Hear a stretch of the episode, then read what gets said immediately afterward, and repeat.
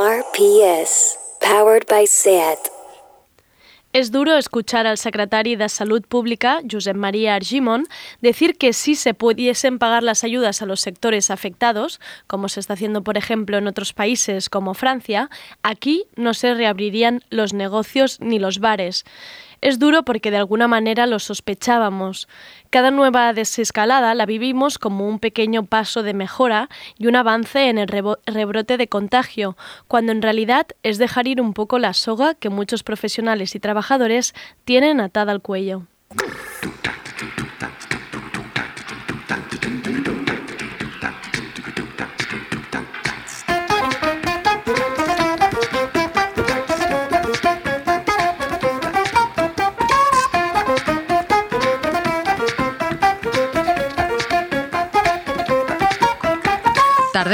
Con Andrea Gómez.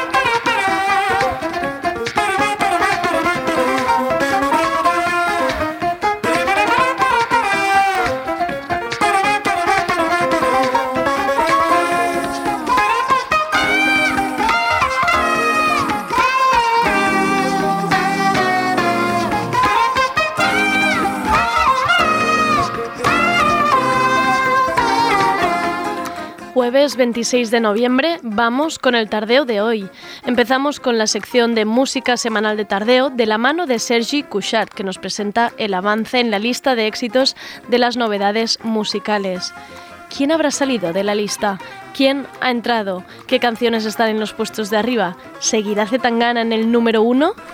Luego charlaremos con la cineasta Carla Simón, que tras su premiado largometraje Estiu 1993 presenta ahora en la alternativa el corto Correspondencia, un intercambio de cartas visuales con la cineasta chilena Dominga Sotomayor. Y acabaremos con uno de los libros del momento. Se trata de La Reina del Grito, un viaje por los miedos femeninos. Es un libro de Desire de Fed, no es un libro de cine, no es una autobiografía al uso. Es el grito de Desi para hablarnos de su infancia, sus miedos, su vergüenza, su culpa, la maternidad, su carrera como crítica de cine de terror, que se ha ido forjando a base de oír No tienes ni idea. ¿Cómo se superan estos miedos, culpa y vergüenza? Vamos a ello. Bienvenidas a Tardeo. Estamos en Instagram, YouTube y Twitter. Búscanos. Somos Radio Primavera Sound.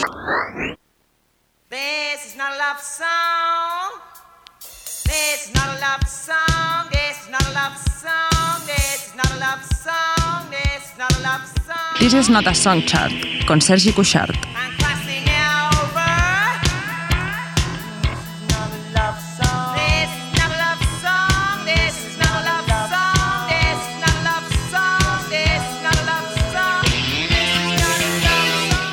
Jueves es el día de desenfreno en tardeo de la mano de Sergi Couchard con los temazos que siempre nos pone. Ahora espero que nos ponga cosas bailables.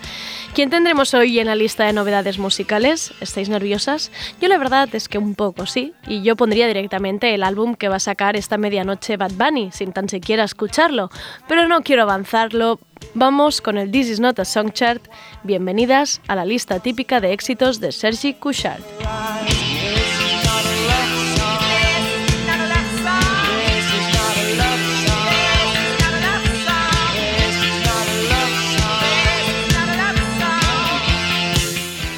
Hola Sergi, ¿qué tal estás? Te he llamado sección de desenfreno. ¿Cómo lo llevas esto? Hola Andrea.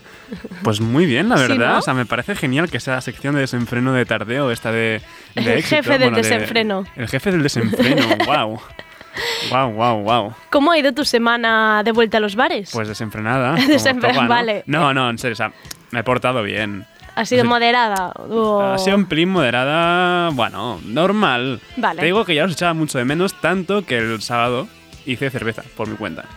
Ah, había algo, no sabía que estabas fermentando. Fermentabas cerveza. Cerveza, cerveza. Ahora quedan cinco semanas para poder embotellarla. No, no probarla, embotellarla. ¿Te llega para no te llega para Navidad. No me llega para Navidad. Uf. Ah, justito, pero bueno.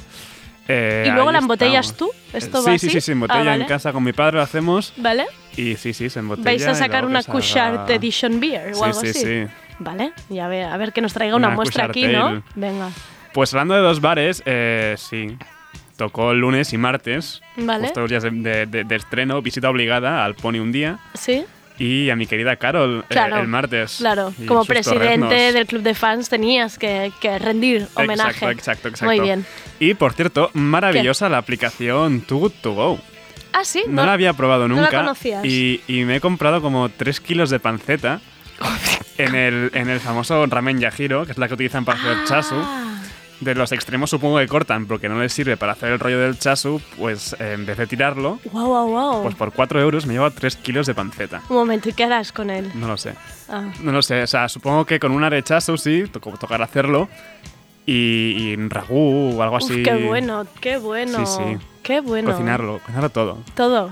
Sí, sí. Qué, qué buena idea esto de aprovechar. Es maravilloso, maravilloso. Aprovechar pero, cosas. Muy bien. Pero bueno, vamos a, vamos a, a venir a lo que he venido. Si no, no tendría también mi sección de comida, pero eso ya lo va a hacer muy bueno, lo, bien. lo po- podríamos Mónica hacer. Escudero bueno, ya lo hacemos en y realidad. Alberto, sí, sí, sí. es sí. tu intro, tu intro culinaria. eso Sí, está siempre, bien. siempre la meto porque da un toquito, un, un toque de sabor. a- Toque de frescura.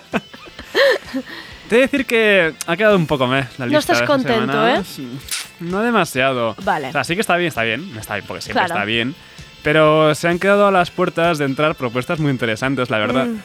Eh, y la verdad es que me da bastante pena que, que, bueno, que haya salido así, pero la democracia es como es.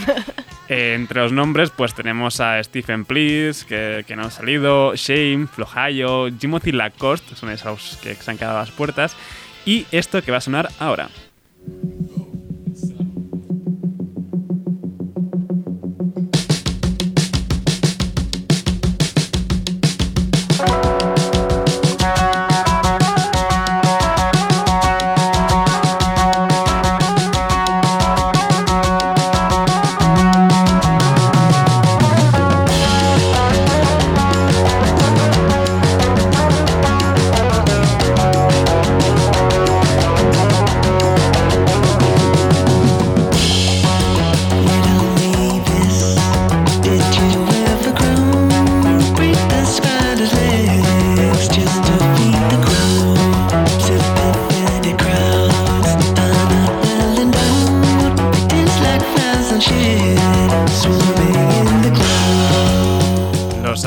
Australianos King Gizzard and the Lizard Wizard pues nunca pueden estar quietos, no, no pueden dejar de hacer cosas y han de sacar material continuamente.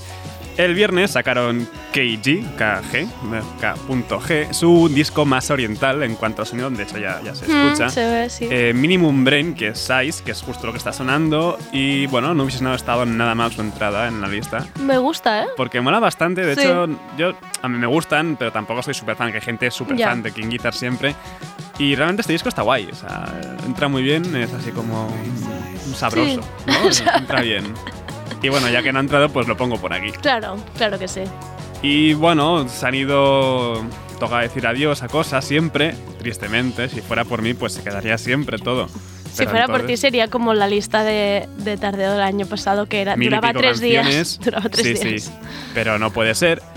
Y se han ido cosas que llevaban ya tiempo rondando por la lista, eh, cosas que me han dado más o menos pena y alguna cosa que se ha ido que me preocupa un poco la reacción de sus fans a Maya- a Liz del encuentro. Se han ido. Bueno, estaba ido. muy arriba, vaya, baja, vaya bajón, ¿eh? Abajo bueno, ha, ido, ha estado mucho tiempo, Sí, ¿eh? sí, sí, ha sí. estado mucho tiempo en la lista, desde, vamos, desde que sacó el Sí. single.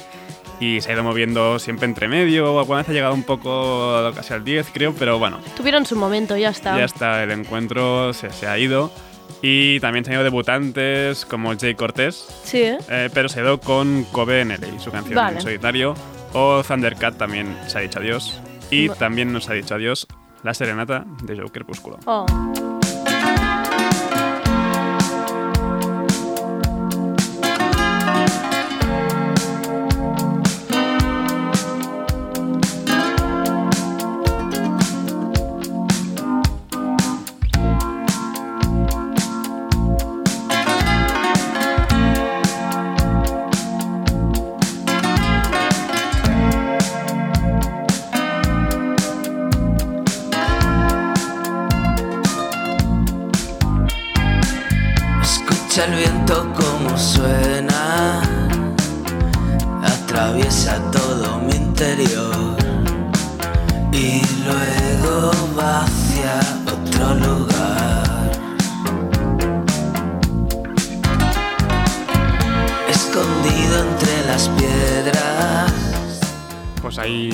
Crepus, que se ha ido. Se ha ido al castillo de Montjuic a prepararse para el sábado. Que le Es verdad que toca este fin de semana Sí, toca el en Sarla. BSL con. Caviria de, de telonera. Ujú. No os lo perdáis. Abríguense. Si no tenéis entrada, eh, creo que está sold out. Sí. Pero imagino que como no han abierto las restricciones de movimiento intermunicipal, eh, se puede... O sea, creo que se han liberado algunas entradas, creo. Ah, claro, de gente, claro, Que ha claro. vuelto a entrar porque no podía ir porque vive fuera de Barcelona. Claro, claro, claro. Así que bueno, no, si, si, si queréis ir y no tenéis entrada y si es de Barcelona, pues buscad y comprad la entrada que siempre os lo agradecerán. Pues entramos ya en materia. Vamos, vamos, Vamos vamos. ya con la lista oficial, con This Is Not a Song Chart. Aún no hemos conseguido despedirnos de Romy y su Bueno, Lifetime. bueno, un poco de positivismo ahí, un poco de dancing, ¿vale? O sea, aún no nos hemos despedido que haya entrado un remix de la propia Ah, canción. Guau, vale. Un remix a cargo de Planning to Rock, Lifetime de Romy. Planning to Rock, Let It Happen Remix.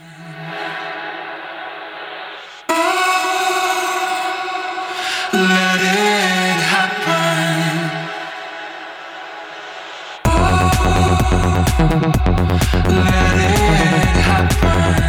Let it happen.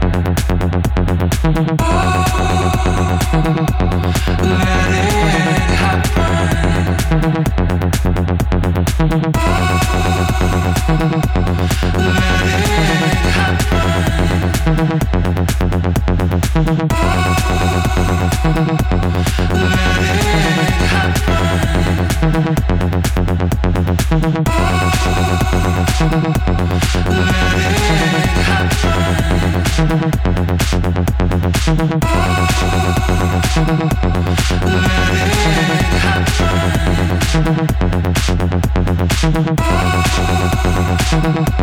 go.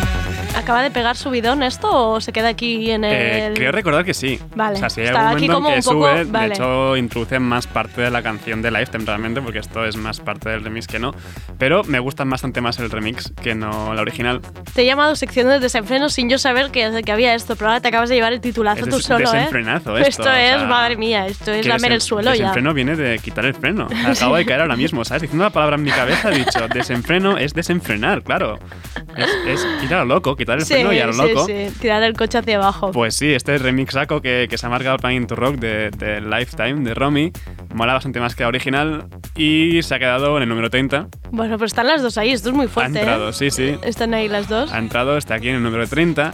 En el 29 tenemos a Ariel Pink versionando a The Dovers con She's Gone.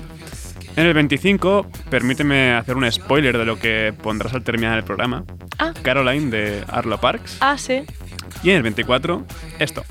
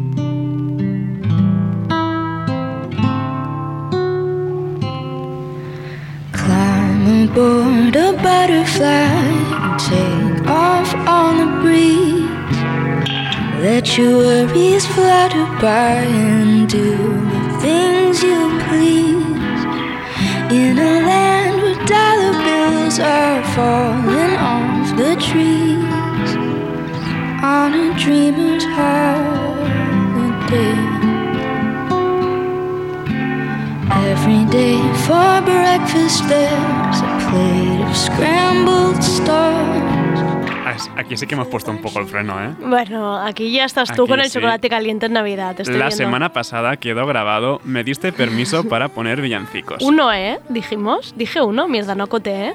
No sé, Vale. a lo mejor sí que dijiste uno. Pero bueno, es que esto realmente no es un villancico, he sido No, muy ya.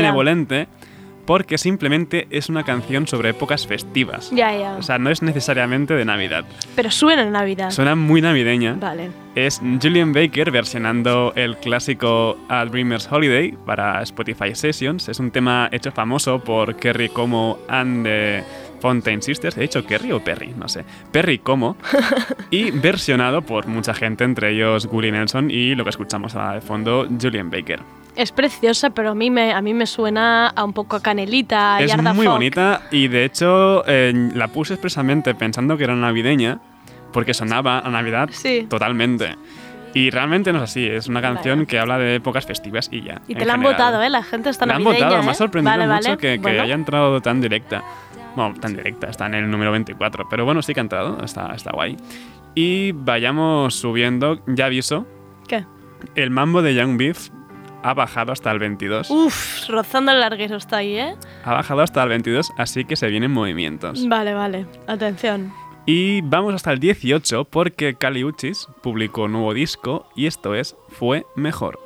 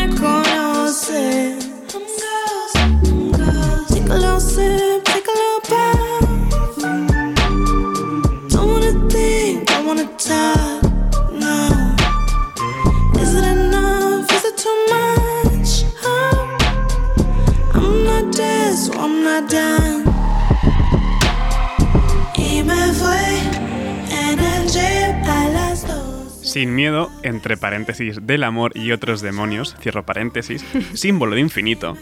Es el segundo disco de la colombiana Kali Uchis. Es un disco precioso, muy, muy bonito, algo diferente que Isolation. Canta en castellano y al contrario de lo que parecía con los singles de adelanto, no ha tirado solo para reggaetón y latineo. Mm. O sea, tiene boleros, tiene R&B, tiene pop, tiene soul.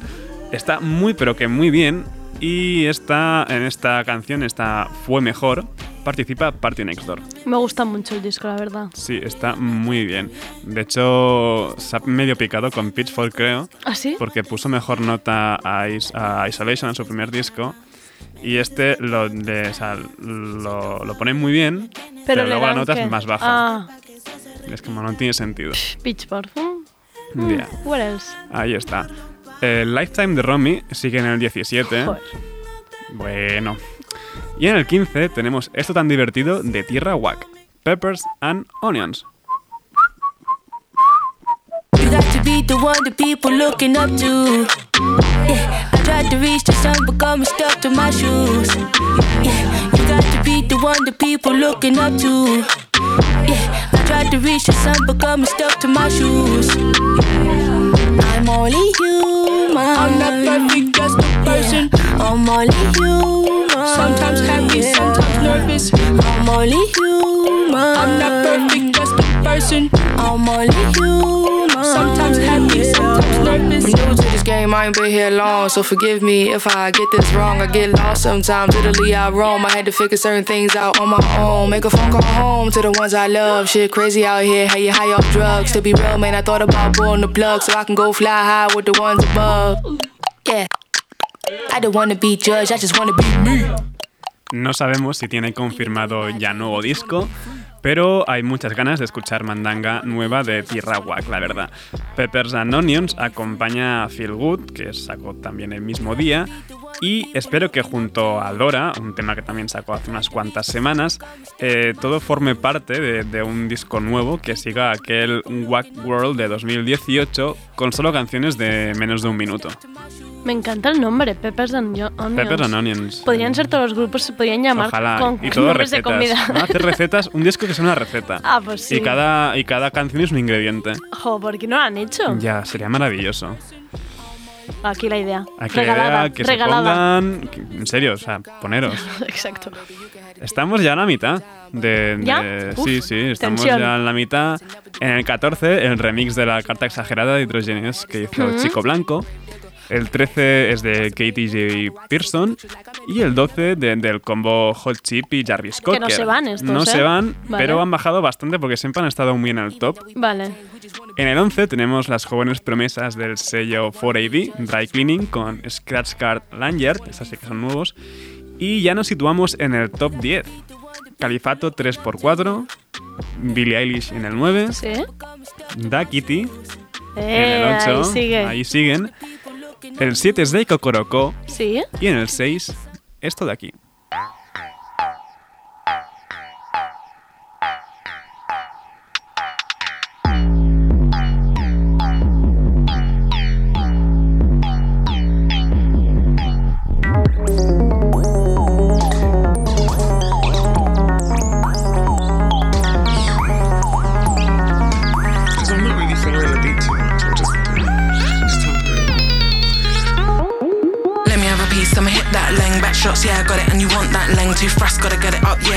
So wet, gonna drown if I get this lane. East, west, north, boy, south side done, let me get that noise. Surround sound, just wanna hear you moan loud. I forget all of that, wanna watch your body wild out. Racks, money, cash, bands. Forget my G when the news hit stands. Your main guy, wanna know who I am. East, west, north, boy, south side done, let me get that noise. Sound, just wanna hear you moan loud. I forget all of that, wanna watch your body wild out. Let me have a piece, I'ma hit that lane Back shots. Alias, el nuevo EP de Girl, salió este pasado viernes y esto que mola tanto, que suena de fondo, es Leng. Y como es la sección sin freno, desenfrenada, pues ya hemos llegado al top 5. Qué bien hilado ahí, visto, o sea, Sergi. me ha- ido perfecto que No, llames no. esto eh, desenfreno porque ya Eres tengo hilo conductor muy en bien. toda la sección. Muy bien. ¿Qué crees que habrá en este top 5? O sea, ya he dicho que Young Beef está en el 22. Ya, ya, se ha ido. Eh, me espero que se haya movido simplemente tan ganas de su sitio, la verdad. Pues sí. Sí, sé que se ha movido porque en el 5, en el número 5, tenemos a Z Tangana con Tú me dejaste de querer. Va, un poco de movimiento, bien. Ha sido destronado, pero no demasiado tampoco. La luz de María José Yergo en cuarto lugar. Uy, ha bajado. Eh, sí, está en ¿Está el segundo? Está segundo o tercero, ahora mismo no, no recuerdo muy bien. En el tercer puesto, el himno Aor de Miley Cyrus con Stevie Nicks. Y Nervios. dos primeros puestos en los que encontramos a recién entrados. Wow, o sea, hay alguien que ha subido directo a la cima Hay directamente. alguien, hay dos que hayan subido al top 2, claro. Hay, quedan dos canciones y son nuevos ambos. Vamos a escucharlos.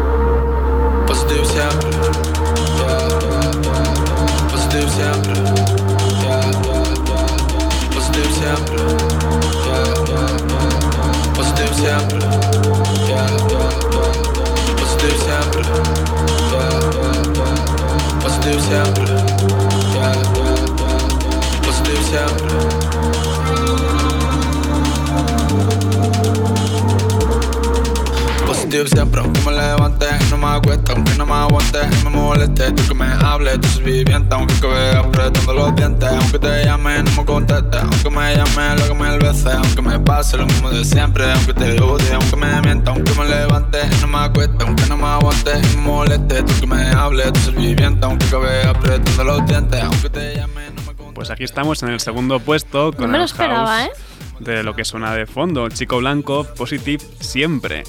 Ha entrado directo en la lista con esta nueva canción que tiene y ya lo teníamos antes en el remix de, Mm. de La Carta Exagerada y de otros Ginés. Y pues eso, chico blanco ha entrado directamente. Con Maravilla que este Positive. chico, o sea, bien por Siempre. chico blanco que esté ahí. Sí, sí, muy bien. muy Arriba. bien. Y, y con la broma, pues ya nos hemos puesto en el número uno. Va, estoy muy nerviosa. No tenemos a Tangana. ya he dicho que es un recién llegado. Tampoco tenemos a Yergo. Tampoco tenemos a Yergo. eh, tampoco está Miley Cyrus, que también es alguien que estaba así y así. Mola mucho el nuevo tema que ha sacado para anunciar Tyron, su, su nuevo disco para febrero en 2021. Estoy hablando de, de Slow Tie. Ah. Slow Tie con NHS. Y con esta canción me despido esta semana. Recordad seguirnos en Spotify, This Is Not, a Songchart y también, también Xhype, que es la lista donde eh, van los que no llegan o los que se van en la lista oficial. Y esta misma semana se renueva entera. Bueno, entera no, entran todos los de este mes. Y seguidla, porque no, Eh, Sergi, te vas sin poner ningún villancico al final. ¿Tú eres consciente de esto? Ya. No, no, me- no estás aprovechando tus ocasiones. No te quedan muchos más La, días. la ¿eh? he medio aprovechado. Bueno, has puesto una canción que recuerda a las fiestas, pero no es bien, bien navideño, ¿eh? Ya lo sé, ya. Mira, y mira que tengo ya. Sí, los sí, tengo yo también apuntados, que he ido unos- viendo unos canciones cuantos, y he ¿eh? pensado, bueno, ya lo pondrá Sergi porque yo esto no lo pongo. Pero bueno, como no quería ser muy pesado, y es que la semana que viene ya es diciembre.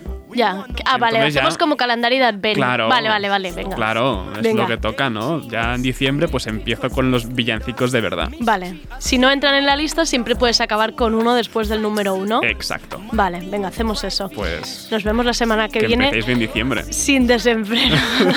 No, no, con desenfreno. Ay, con desenfreno, Sin no, claro, freno, claro, con claro. desenfreno. Ahora he sido yo que ya, que ya me he liado sola. Exacto. Sin freno, directamente. Your buttocks trying to hold this shit in. Huh? You know what I mean? Shit bag. yeah, fucking shit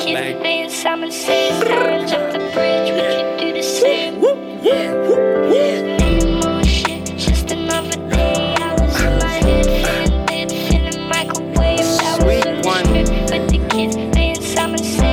NHS, this one's for the NHS, yeah.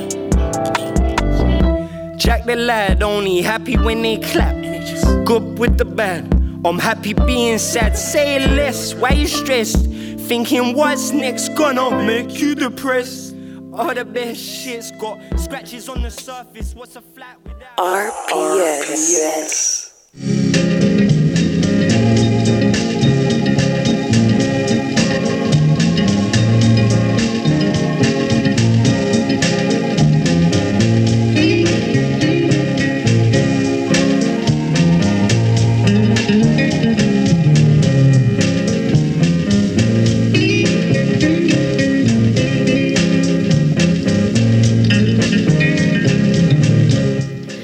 Es un placer tener hoy en Tardeo a la cineasta Carla Simón. Y digo un placer porque siento que con esto se agranda el círculo de mujeres cineastas que han pasado por la mesa de Tardeo. Elena Martín, Belén Funes, Irene Moray, Ana García Blaya y Pilar Romero. Y que no pare nunca. Todas estas mujeres que están abriéndose camino para hablar de nosotras, de nuestra infancia y familia, de nuestros años en la escuela, nuestros veranos, nuestras amigas. En definitiva, vernos por primera vez representadas e interpeladas en la gran pantalla. Carla Simón saltó a los titulares como directora y guionista con su primer largometraje Estiu 1993, que arrasó con todos los premios. Premio Goya, Mejor Ópera Prima en el Festival de Berlín, Festival de Málaga, Premios Gaudí, Premios Feroz... Ahora, dentro de la alternativa, el Festival de Cinema Independent de Barcelona presenta en la selección oficial el corto Correspondencia, un intercambio de cartas visuales con la cineasta chilena Dominga Sotomayor. Está disponible para verse online hasta el domingo 29 de noviembre en la plataforma Filmin. Y ahora sí saludamos a Carla. Carla, ¿cómo estás? Hola, muy bien, encantada de estar con vosotros. Ay, me hace mucha ilusión. Carla, ¿cómo estás, cómo estás de ánimos? ¿Cómo, ¿Cómo estás en general? ¿no? Me siento un poco obligada siempre a preguntarlo antes en estas entrevistas porque la situación ahora es como tan extraña que es como Ya. saber un poco cómo están los ánimos. Es raro, es como yo me siento todo el rato en una especie de limbo, ¿no? Esperando a que pase todo eso. Eh, pero aparte también esperando a poder rodar la peli que tuvimos que, que parar eh, cuando estalló todo eso, porque, bueno, pues en marzo estábamos como a tres meses de empezar el rodaje de mi segunda peli y, y fue un poco duro, porque cuando nos encerramos yo estaba convencida de que esto era un pim pam y Ya. que íbamos a rodar. O sea, estabas no- para empezar, ¿eh? Justo para empezar. Sí, sí, sí, o sea, está- estábamos cerrando casting, eh, bueno, en ese momento también tan bonito, ¿no? Donde todo el equipo empieza a visualizar la peli y, y- y yo también como directora, ¿no? Y, bueno, pues eso, o sea, cuando tomamos la decisión de que en verano no era factible rodar, eh, fue bastante duro. Y, sobre todo está haciendo dura la espera también, porque eso tiene que ser verano, porque es sobre una cosecha de melocotones y los melocotones son- solo están en verano. Entonces, claro, hay que esperar hasta, hasta junio, julio de- del año que viene. Y, y es raro, o sea, me he puesto a escribir otra cosa, ¿no? O sea, como que voy haciendo cosas, pero, pero siempre está que esto ahí, ¿no? Porque no está terminado, no está hecho. Estás en mitad de una nube en espera. Realmente lo has dicho, en espera total. Qué pena, por favor. Em, Carla, em, hablando del, del corto este de correspondencia, nace como un encargo inicial ¿no? del programa, creo, de correspondencias del Canal 33, producido por Goroka, y salen otras mujeres creadoras como Luna Miguel, Laia Abril, Ingrid Guardiola, Miriam Hatibi, que charlaban entre ellas. Em, ¿Cómo de aquí decidís que salte a corto? ¿Cómo te llega a ti? Eh, ¿Nos cuentas un poco esto? ¿Cómo, cómo te llega el proyecto? Sí, o sea, bueno, desde, desde Goroka me propusieron esto. Yo estaba en un momento que, claro, estaba como ya eh, preparando la peli y mm, lo que pasa es que el formato de correspondencia me encanta, o sea, siempre Ya. que lo veo me inspira muchísimo. Entonces, eh, pues, pues eh, decidí hacerlo, ¿no? Y, y nosotras podíamos escoger con quién, con quién cartearnos, ¿no? Y yo pensé en Dominga porque, bueno, por una razón un poco de, de que tenemos como unos universos paralelos ¿no? en nuestro cine. Ella también habla mucho de su familia y a pesar de la distancia, ¿no? porque ella se- está, vive en Chile y es chilena y yo aquí, ¿no? Eh, hay algo como que siento que, que nos une. ¿no? Entonces, solo nos habíamos visto una vez en, en toda la vida. ¿no? Y, y entonces escribí y ella también andaba como entre proyectos, ¿no? O sea, como que estaba preparando, eh, acababa de estrenar su segundo largo, estaba empezando a escribir el tercero, ¿no? O sea, como que también era un buen momento para ella. Y, y entonces eso, o sea, fue como un proyecto súper espontáneo, porque eh, la premisa era eh, hablar de algo sobre la mujer, ¿no? Nosotras nos llamamos un par de veces y decidimos hablar sobre las, mujeres de nuestras familias, pero a partir de ahí ya fue como una cosa mucho de, acción-reacción, ¿no? Yo le mandaba una carta, ella la veía, ella la contestaba, yo la veía, ¿no? Y un poco a partir de ahí surgió como, lo que se convirtió en un corto un poco por porque un programador lo vio y nos dijo que estaba guay y que lo pero era una cosa muy íntima, o sea, en realidad yo le hablaba a Dominga y ella a mí nunca pensamos que, que lo iba a ver tanta gente. Carla, porque ¿cuándo lo hicisteis esto? Porque ahora, em, explicado sí, me parece como del- de, la época que estamos viviendo como súper em, un formato, cartearse, no verse, ¿no? Que sea todo a través de cartas, me parece súper adecuado a estos tiempos pandémicos que, que no nos estamos viendo con nuestra gente querida. ¿Cuándo, ¿Cuándo pasó todo esto? Fue antes, o Ah, sea, justo antes. Sí, Em, lo hicimos como entre junio del año pasado, junio y noviembre del año pasado, más o menos. Esto, esto fue como la duración de las cartas. Lo único que ya lo, lo estrenamos em, en pandemia. Entonces, yo así como en pantalla grande, eh, solo lo vi en San Sebastián. La única vez como que lo pude compartir. Es una sensación muy rara el tema de, de no ver las pelis con gente, ¿no? Y no poder como cerrar este, ¿no? Cuando acabas un proyecto, pues compartirlo. Bueno, hay algo, pues online a lo mejor llega más gente, pero, Sí. pero no sé. Como cineasta no mola mucho, la verdad. Ya, y, sí, sí, y, y como incluso como espectador, ¿no? También, aunque llega más gente, también esa cosa de salir del cine, de, de hablar, de los bares, de, de compartir, ¿no? Lo, lo, lo que te ha parecido en pantalla. Em, me hacía gracia cuando, cuando lo contabas, porque justo te lo iba a preguntar, porque em, está tan bien encajadas las preguntas y respuestas y, y hay un hilo tan, tan bonito entre vosotras que parece realmente como que esté escrito como con antelación las respuestas, pero realmente dices que fue reacción al tiempo, ¿eh? de, de mandar y, y tú re- sorprendente sorprenderte con lo que te llegaba de ella. Mm, Sí, sí, totalmente. Sí, y aparte también fue curioso que, que, que trabajamos como sobre lo mismo, pero de maneras distintas, porque Dominga, em, eh, o sea, trabajó a partir de material que ya tenía, ¿no? O sea, como material encontrado de su archivo familiar, y yo lo filmé, pero lo filmé en Super 8. Entonces, claro, de repente hay algo en, en las imágenes que dialoga bien, ¿no? A pesar de que son dos tiempos súper distintos, ¿no? Las imágenes que ves, pero hay algo como medio atemporal en, en- en todo, ¿no? O sea, yo sí que usé como, como archivos de audio que tenían, Ya. ¿no? Pero, sobre mi familia, pero el resto lo filmé ahora. Y eso también fue como una experiencia bonita, ¿no? De, de trabajar sobre lo mismo, pero con, con tiempos distintos.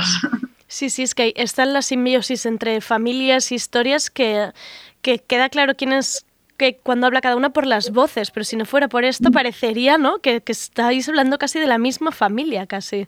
Mm. Sí, sí, bueno, al final también eh, pues hay algo de las generaciones ¿no? que nos toca a, todos y a todas, ¿no?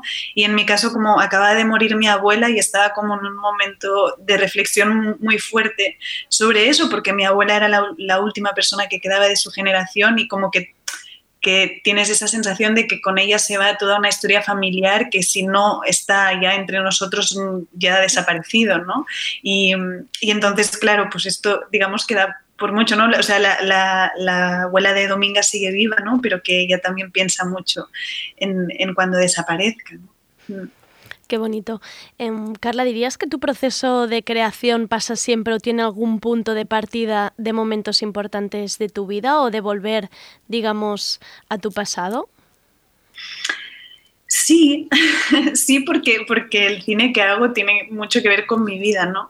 Pero cu curiosamente hay algo que espero que deje de repetirse, que es que, que, muchas pelis mías tienen eh, el punto de, de, inicio en una muerte de mi familia, ¿no? O sea, como, bueno, antes de verano hice un corto eh, que, fue a partir de la muerte de mi abuela, lo, de mi abuelo, eh, sobre dos niños que se encontraban a su abuela muerta. Luego hice otro de una relación entre una madre y una hija que fue a partir de, de cuando mi tía falleció. Verano es a partir de la muerte de, mi madre. La película que estamos preparando ahora eh, no está tan tan directamente relacionada, pero tiene que ver con, con, la muerte de otro abuelo, ¿no? Y entonces como, y claro, el corto a partir de la, o sea, es, sí hay algo como de, de, de, cuando alguien se va, ¿no? Que a mí me despierta como, eh, bueno, inspiración y, y, ganas de plasmar algo de, de, ellos, ¿no? En las películas. Claro, quizás mm. tu manera de, re, de recordar esa persona mm, es tu manera, ¿no? De demostrar ese, ese cariño lo que han supuesto para ti, pero sí, yo diría que ya puedes, puedes parar de inspirarte en eso. Voy a hablar de otras cosas. eh, Carla, un poco para entender también en qué, en qué momento estabas con este con el corto, cómo te encontrabas con la segunda, el segundo rodaje este que no sabía. En 2017, el año de estiu de 1993, seguido de mucho recorrido en festivales, promoción, esa sensación de casi de que estás de, de gira, ¿no? Por, por todos lados. Eh, ¿Fue realmente intenso para, para ti? ¿Necesis, ¿Necesitaste un descanso? ¿Tuviste que alejarte un poco de, de los focos? Sí, bueno, fue maravilloso primero porque viajé todo lo que no se puede viajar ahora. y, y bueno, verano había sido o sea, como un proceso un poco difícil, ¿no? O sea, como cualquier primera peli, yo creo. Eh, y, y, fue como un poco de equilibrar energías, eh, ¿no? Y, y, y, mucha felicidad, ¿no? Pero sí que es verdad que cuando estás en, ¿no? en tránsito constante y luego también exponiéndote tanto, ¿no? Y en mi caso, pues aún más porque la historia es muy, muy personal, sí que me pasaba que me, me costó mucho encontrar eh, mi espacio para empezar a escribir otra cosa. O sea, fue un drama, ¿no? Entonces, realmente, o sea, lo intentaba, pero, pero es que no había manera, o sea, no había manera como de, de, terminar, o sea, sabía que quería contar, pero de encontrar el, el, el enfoque, ¿no? Entonces, eh, fue justo cuando recibí como una, una residencia para estar en, en París eh, cinco meses. Y, y, creo que eso fue un poco lo que me salvó, porque de repente era como, no puedo, no puedo viajar, no, puede, no puedo estar, ¿no? Y, y mi agenda se desprogramó y, y estaba ahí en, en, un piso maravilloso eh, en París, ¿no? Y, y ahí sí me concentré mucho y pude, pude escribir. También ayudó que coescribí el guion con, con, un amigo, entonces de repente ahí sí que nos forzábamos a, a estar concentrados muchas horas, ¿no? Y, y, y, claro, sentía mucha presión, bueno, siento mucha presión, eso no, no, se va, pero sí que es verdad que en el momento en que empecé a, a trabajar fuerte en la peli, me olvidé de eso, ¿no? Ya te o sea, salió ahora, solo. Sí, o sea, a ratos me vuelve ahora porque estoy como en esta especie de espera, pero, pero cuando trabajo y me concentro, eh, ya, ya no pienso en qué dirá la gente, ¿no? Ya, ya es encontrar, ¿no? Supongo que también es encontrar el de lo que quieres hablar, ¿no? Una vez ya te llega, ya es como que te debe salir solo. Claro, te iba a preguntar un poco por esta presión, este, cuando es una ópera prima así tan premiada, ¿no? Que sales en todos lados, hay un poco este peso en encima eh, de sensación de, bueno, pf, ¿y si fue la primera vez? ¿Y si no se repite, ¿no? Como cuando juegas a la OCA y te dicen suerte del novato. Exacto. Sí, o sea, sí, este miedo está y hay que, hay que vivir con él y creo que es que es súper natural, ¿no? Eh, y, que es, y que es una buena noticia también, de alguna manera, ¿no? Porque significa que fue bien. Pero, pero bueno, o sea, yo creo que independientemente de cómo vaya la, la segunda peli, lo que a mí me parece más importante es, es sentir que uno crece con cada mm, historia que cuentan, ¿no? Y yo sí que, por ejemplo, ya solo hablando del guion, ¿no? Eh, de, de esta peli, a mí, bueno, pues era un reto absoluto porque es una peli coral, o sea, no hay un, un solo personaje, hay muchos. Entonces, ya desde ahí, o sea, lo que yo he aprendido escribiendo este guion es como un paso hacia adelante muy fuerte respecto a verano, ¿no? Y lo mismo con el casting, que, está, que estamos buscando a no actores y está siendo un proceso que llevamos como un año y pico. Y, y claro, pues también he aprendido mucho, ¿no? O sea, que yo creo que al final, bueno, pues ojalá la gente la vea, ¿no? Y ojalá vaya bien y tal, pero que, que, mm, que uno debe sentir que crece, que experimenta las cosas que te, te apetece experimentar, ¿no? Probar, eh, que sea un reto, ¿no? Claro. Y con eso ya, pues, pues ya creces y, y- y seguro te, te hace también un mejor camino hacia la tercera, ¿no? Em, tanto tus cortos como tu primer largometraje, y veo ahora también el segundo, siempre haces el doblete de dirigir y de escribir la parte de- del guion. ¿Te sientes cómoda en ambos roles? Ahora veo que has incorporado unas segundas manos, pero ¿te sentirías como, te atreverías a dejarlo en otras manos o es algo que dices, no, yo quiero, quiero tener las dos, las dos cosas de la mano? Mm, Lo que escribo, no. O sea, lo que escribo tengo que dirigirlo y yo, porque escribir es duro. O sea, a mí me parece duro y, y, y para mí, o sea, yo escribo porque me gusta dirigir y también lo paso bien escribiendo a pesar de, de sufrir a ratos, ¿no? Pero, pero, pero lo escribo desde la concepción también visual de la peli, de cómo quiero trabajar con los actores, ¿no? O sea, es como que, que va junto, ¿no?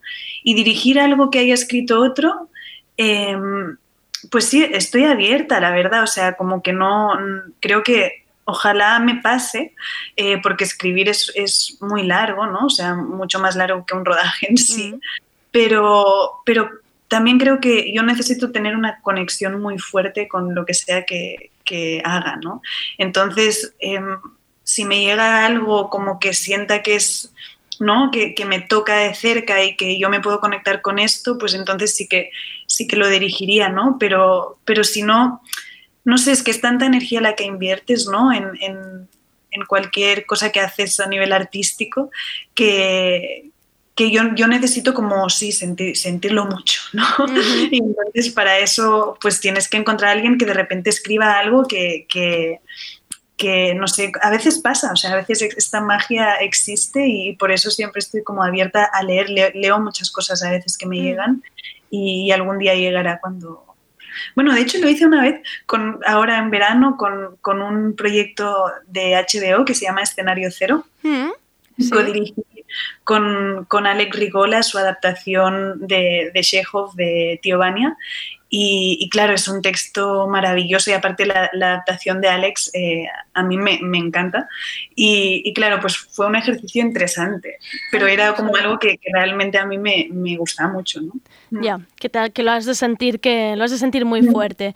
Eh, sí. Lo hablamos con Belén Funes, que la tuvimos también aquí en el programa, que ella de, mm. hablábamos un poco de la trampa pues de los premios, la alfombra roja, los focos, ¿no? Que eh, un día todo, bueno, un día brilla todo mucho y luego cuando se apagan, pues estás tú en tu casa escribiendo sin parar, agobiada, igual o más precaria que, que otros gremios y que se habla poco, ¿no? De esto porque parece que en el cine todo tenga que brillar. ¿Tú cómo lo llevas esto? Eh, bueno, ahora, eh, ahora bien, porque como está todo parado y no hay ni focos ni festivales. No, no brilla nada ahora. No brilla nada.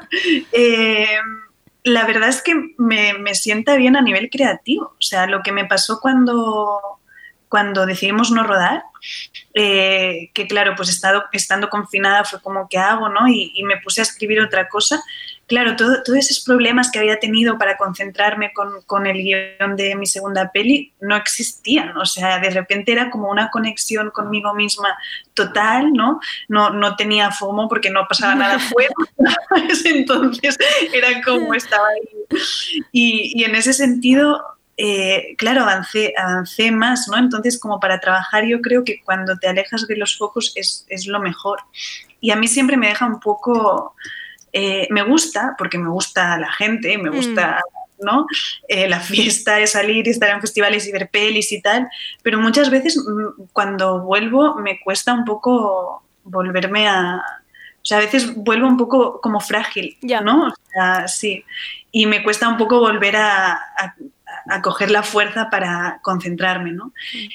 Pero hay que aprender un poco a vivir con, con eso, ¿no? Y también a decir que no. O sea, esto es- ha sido un reto, pero, pero, y no lo sé hacer aún muy bien, pero, pero es muy importante saber decir que no, ahora eh, estoy trabajando. Claro, a veces también es como cuando tú tienes una oficina o reuniones o lo que sea, dices, no, es que estoy no en eso, pero cuando estás pensando ahí en tu casa, así como que puedo, ¿no? Que escribo, no es tan claro que no puedas, ¿no? Quieres hacer ver a la gente que estás trabajando, pero no sabes cómo, ¿no? Claro, es muy difícil. Y ahora yo lo, lo voy aprendiendo, es como, no, o sea, no puedo hablar por la mañana porque estoy, Estoy escribiendo, ¿no? Y eso es como, y bueno, pues sí, yo creo que, que vamos aprendiendo. Eh, porque claro, como haces la primera peli que nadie te, te pide nada, eso eh, pues luego no te pasa así, ¿no? Qué bueno, la tranquilidad de la primera peli, eso es verdad, no lo había pensado. Es otra historia.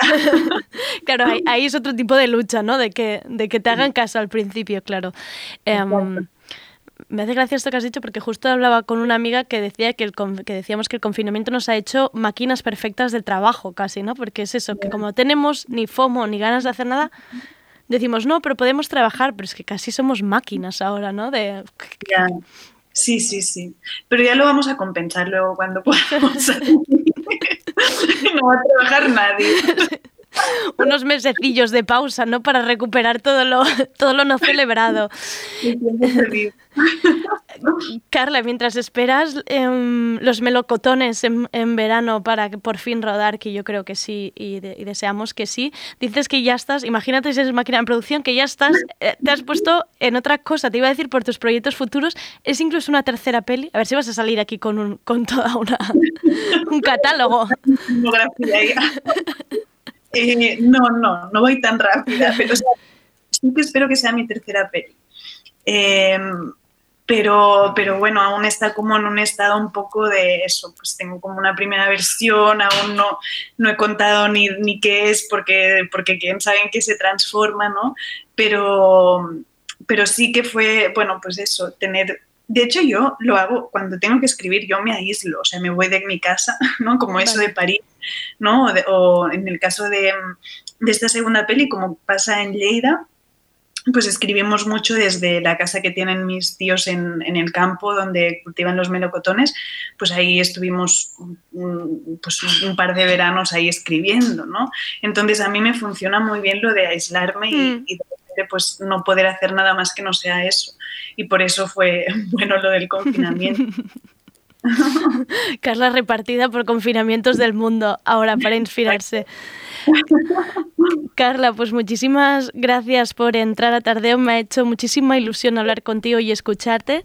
Em, recordad que podéis ver el corto correspondencia de Carla Simón y Dominga Sotomayor junto a otras propuestas audiovisuales dentro de la selección de cortos de la alternativa que está en la plataforma Filmin. Y Carla, mucha suerte con la escritura, con tu inspiración y con el Gracias. FOMO. que no sea muy grave. Gracias. Un abrazo. Un abrazo.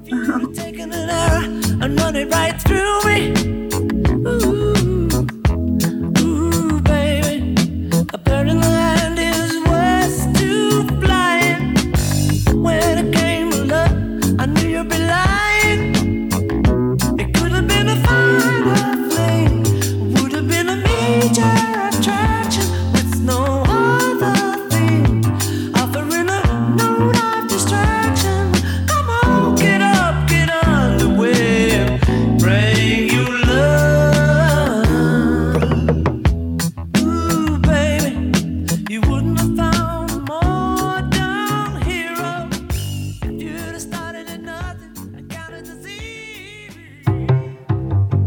Tardeo, porque no se puede saber de todo.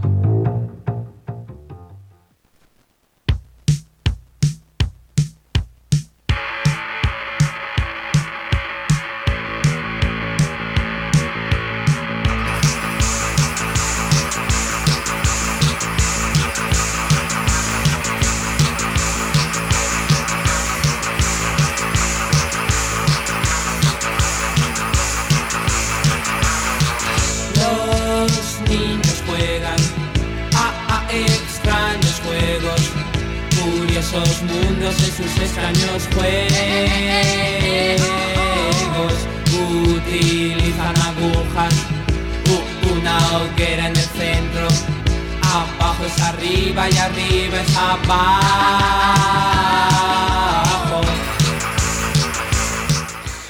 Vamos con una entrevista que tenía muchas ganas y nervios también, por qué no decirlo. Hoy tenemos en Tardeo a Desiree de Fez presentándonos su libro Reina del Grito, un viaje por los miedos femeninos, publicado con Blackie Books y un libro que ya ha sonado en Tardeo en voz de las Bloody Girls o de la sección de Berta Gómez. Desi es parte de la casa de Radio Primavera Sound con su podcast Marea Nocturna, un programa dedicado al cine fantástico y de terror junto a Jordi Sánchez Navarro, Xavi Sánchez Pons y Ángel Sala, que sé que conocéis todos, no hacen falta ni presentaciones. Desi es periodista y crítica de cine, la podéis leer en el periódico de Cataluña, en fotogramas, escuchar en Cataluña Radio o en el programa Página 2. Ha participado en antologías y libros de cine y es parte del equipo del Festival de Sitges. Y ahora por fin tenemos entre manos su primera novela, y digo por fin porque no sabía que necesitaba hasta que me la leí de una sentada. Reina del Grito son sus memorias, es un viaje a su infancia, sus días en el sus escarceos amorosos, su primer encuentro con el cine de terror, es también maternidad y miedos, unos miedos que son los propios de Desi, pero que vas leyendo y sientes también como tuyos, porque en algún momento todos hemos estado ahí. Miedo a la pérdida, miedo a no ser madres o ser malas madres, miedo al desamor, a las calles de noche, miedo a la vejez, miedo a ser inferior, miedo a no gustar, miedo a nuestro cuerpo, miedos profesionales. Desi ha abierto el camino a hablar de nuestros miedos y sí, ella es la reina, es la reina que lidera nuestros miedos y gritos.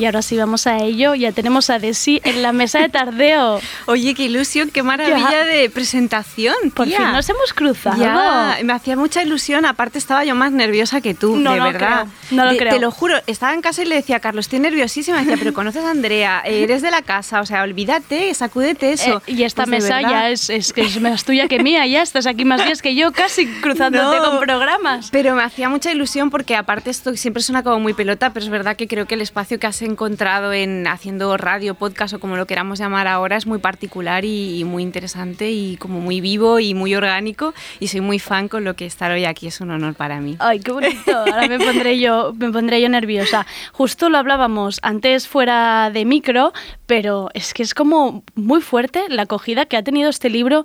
Medios, periodistas, crítica, autores, hay lectores que quieren decirte que además he leído muchas críticas que me encantan porque muchos dicen, ya siento a Desi como amiga, que yo creo que es la sensación general, que es Desi es mi amiga. ¿Te lo esperabas? No, porque aparte yo siempre había hecho libros de cine, es decir, o sea, Claro. yo siempre he hecho libros que eran como muy, muy, muy canónicos en realidad, un poco más académicos, más antologías o sobre directores y cosas así. Y de golpe este era un libro que, que no sabía muy bien cómo iba a ser recibido. Pero si te digo la verdad, Andrea, yo no escribí el libro sin pensar en cómo podría ser recibido. O sea, si yo me hubiera puesto en algún momento en el lugar del lector, de cómo le podía caer el libro a los fans del terror, de cómo le podía caer a los críticos, de cómo le podía caer a las chicas, de cómo le podía caer a los chicos, nunca lo hubiera escrito, porque me hubiera coartado por todos los, por todos los ángulos. Y de hecho yo el libro lo escribí sin contarle a nadie que lo estaba haciendo. O sea, Ah, lo-. Sí, sí, lo sabía Carlos, lo sabía Miki Otero, que es muy colega mío, y que fue quien me dio un poco la- el empujón para que me atreviera escribir el libro y lo sabía la gente de Blacky Books, pero en realidad había algún colega que era, bueno, es que estoy escribiendo algo, pero para, cuando salió el libro y vieron cómo era, se quedaron como del revés porque no entendían nada. Y era simplemente porque yo siempre soy como demasiado consciente del exterior, me, me agobio con Twitter, Ya. me agobio con, con las polémicas absurdas del día. Eh, estoy como siempre escribo algún texto y, y quiero como cubrirme por todos lados para que no me den por ninguno, ¿no? Y al final era como, así lo que estás haciendo es dejar de hacer lo que te gusta, que es escribir como con libertad y de las, hablar de las cosas que te gustan, eh, permitirte ser emocionante en lo que cuentas. Y fue, me voy a proteger de esa manera. Y el modo fue este, escribir secreto. en secreto, pero, pero aparte, el libro, de verdad, y esto es real, ¿eh? Eh, te- yo intercambiaba mensajes con Jan de la portada del libro y me decía, Carlos, igual es un momento que se lo cuentes a tu madre o algo, ¿no? Y yo pensaba, es que todavía no, no ha salido, ¿no? Y me decía, de verdad, ¿qué más pruebas necesitas ya de que Hasta que no esté en la librería, Exacto. no llegó nadie. Y de hecho fueron ellos primeros los que lo comunicaron en, en Instagram y entonces yo ya lo puse, pero esta cosa que hace la gente de he firmado un contrato con... Es que no lo puedo ni concebir en este, en- en- con un libro así porque era como la sensación esa de que o lo hacía así o no... O no lo haría, porque Claro. me empezaría como a poner frenos y autocensurarme con muchas cosas. Y fue eso, como un ejercicio. También era un libro que necesitaba hacer, que parte como de un impulso totalmente honesto de quiero contar esto, no sé a quién le va a llegar. Entonces, claro, sobre esto que me cuentas de la recepción, cuando veo que le llega a la gente de una forma directa, claro, me emociona, ¿no? Y, Normal. y- y es la sensa- Y luego me gusta mucho que, que la gente cuando se acerca no se acerca a, contar- a- como a comentar tus miedos, sino a contarte los suyos, ¿no? Y eso me parece muy guay, ¿no? Que de una anécdota que tú dudabas si quedaba solo en la anécdota, si solo era como una especie de anecdotario de decir "Eh", y ya está, de golpe no, la gente se agarra a la anécdota para contar la suya Claro. y de golpe la mía ya no tiene importancia y era un poco el objetivo eso. ¿No? Sí, de los videoclubs, de cuando yo veía las Exacto. portadas, ¿no? La gente quiere comentarte cómo, cómo vivió, ¿no? Cada uno. Exacto. Es, es creado como una, como una especie de, de conversación. Eh, um, me parece interesante, sobre todo el oyente, para que no te ubique tanto. Claro, de Desi podríamos esperar eso, un libro de cine, un ensayo incluso, ¿no? Un- una antología de películas. Claro, habrá gente que lo habrá abierto y habrá dicho, wow, una autobiografía, un diario personal.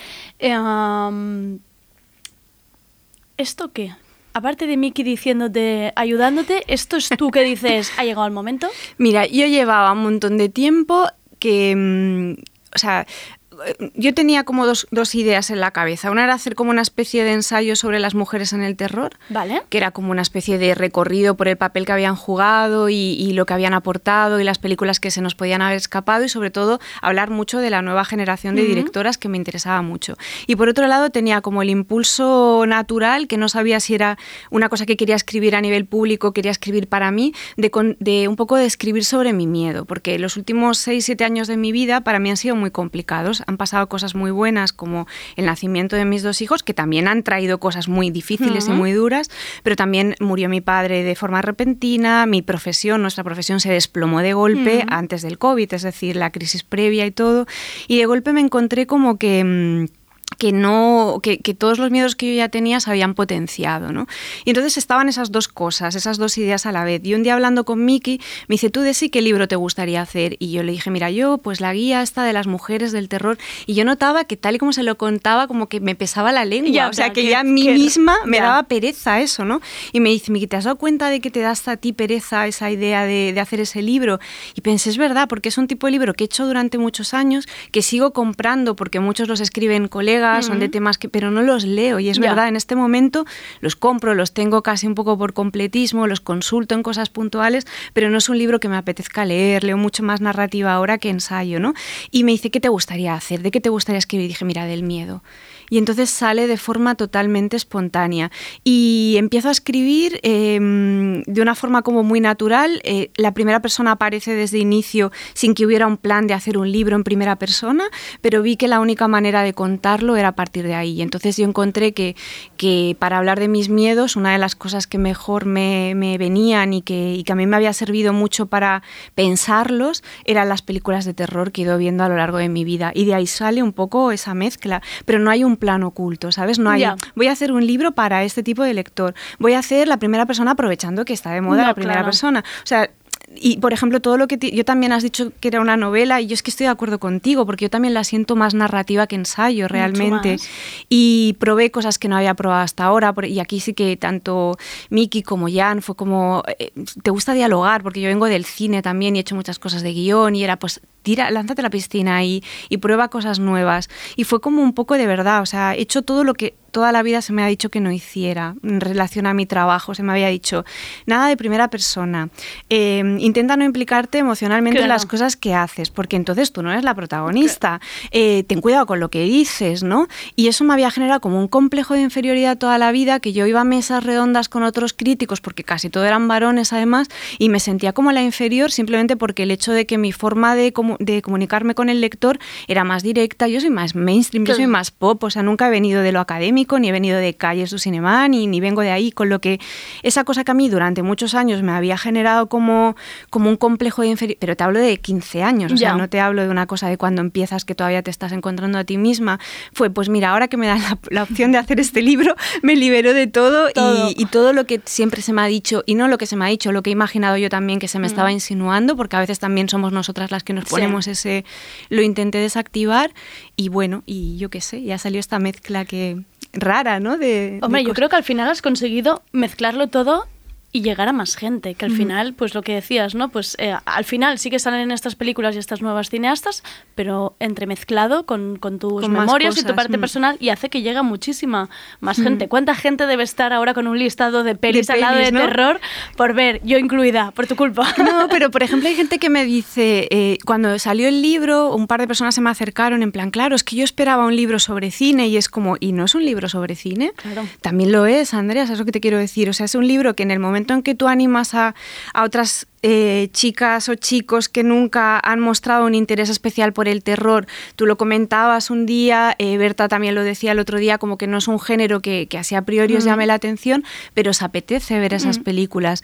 Hay muchas pelis que yo doy por hecho que en el libro todas las pelis son muy conocidas, pero no es verdad. Hay también pelis eh, que si no estás muy metido en el entorno del terror o así, se te pueden haber escapado. Y sobre todo hay como el juego este de que hay alguien que te está proponiendo que tú te puedes acercar a las pelis desde donde te dé la gana. Que eso es algo que también durante muchos años se nos ha negado un poco ese derecho a cuenta lo que quieras, acércate como quieras. Si quieres hacerlo desde una perspectiva contemporánea, haces desde aquí. Si quieres hacer una lectura de género, hazlo de género. O sea, eh, habrá gente a quien le guste, habrá gente a quien no, pero desacraliza un poco a la crítica Claro. y el cine, ¿no? Que está Claro. ahí para que lo, lo- lo achuchemos un poco también.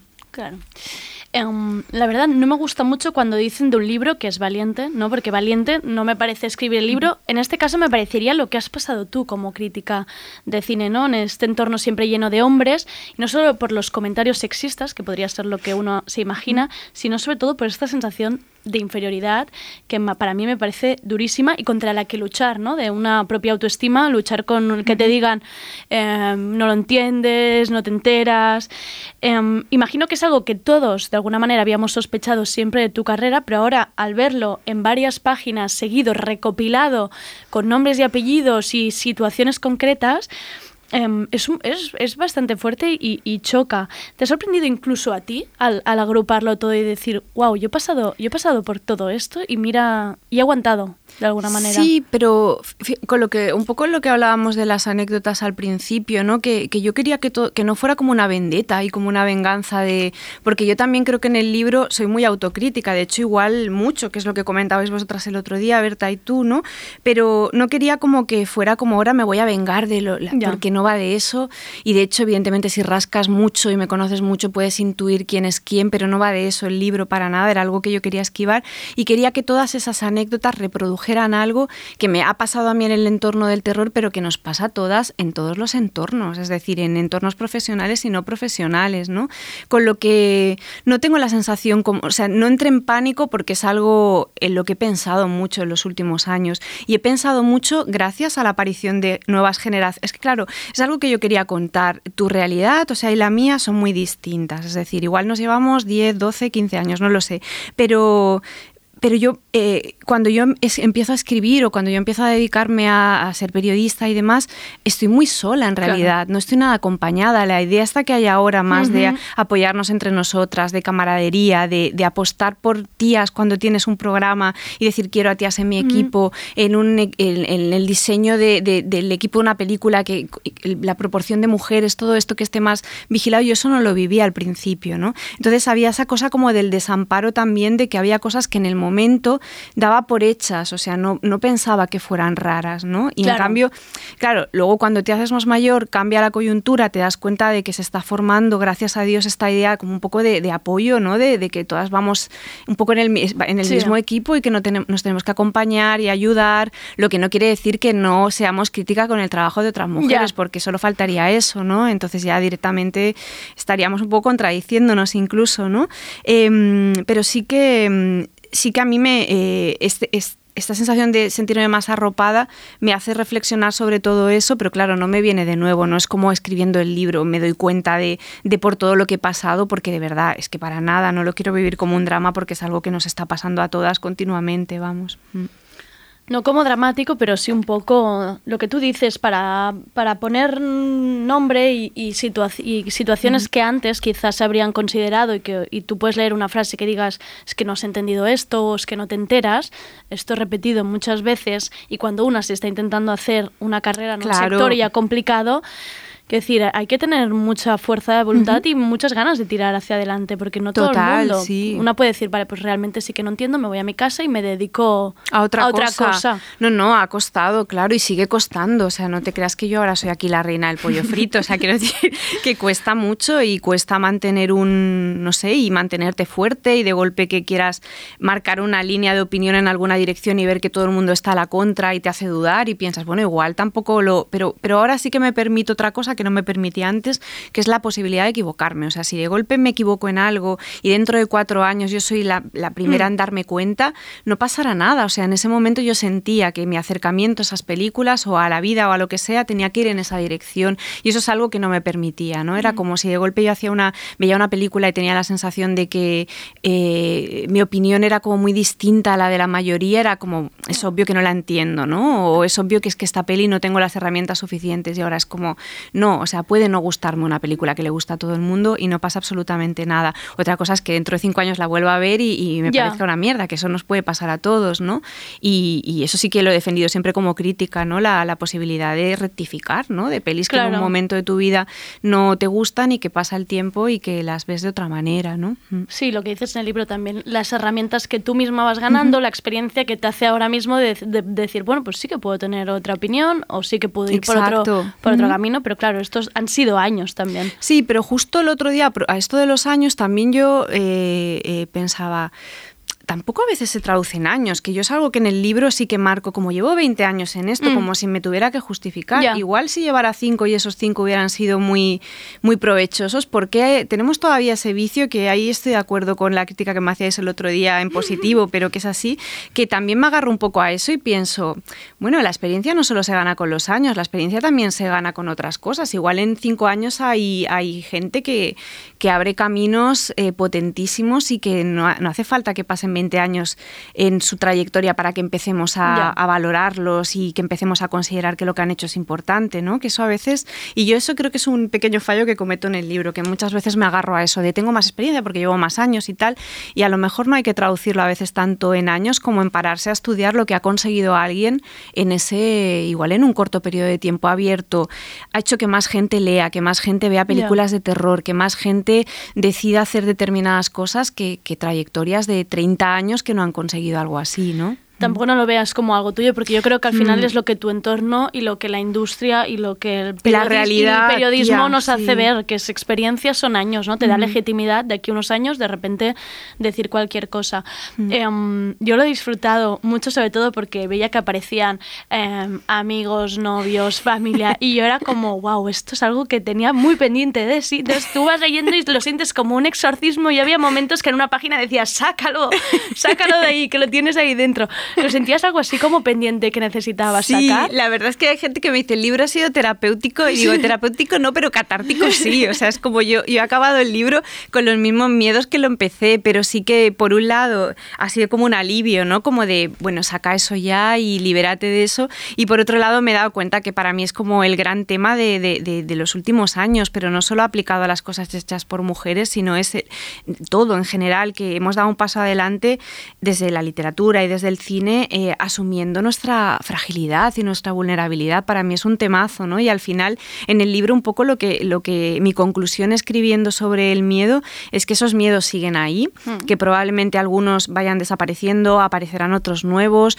habrá épocas en las que unos sean más frágiles y otros más fuertes, eh, pero que sí que estoy más, o sea, lo que sí que aprendo es que dispongo de muchísimas más, más recursos de los que yo pensaba para convivir con estos miedos en mi día a día de lo que pensaba. Y eso es ser fuerte también, ¿no? Si tú eres consciente de tus limitaciones y de las cosas que te afectan y de lo que necesitas y de tus miedos y de tus traumas, o sea, no vives en negada, o sea, realmente eso para mí es un, un símbolo de fortaleza brutal. Y también desactivar esta idea de que la tía fuerte es como Imperator furiosa, Claro. ¿no? Es como, hablamos de personajes fuertes cuando van con el hacha No, o sea, de verdad, o sea, somos muy fuertes también cuando reconocemos que somos muy conscientes de lo que nos está pasando en todo momento, ¿no?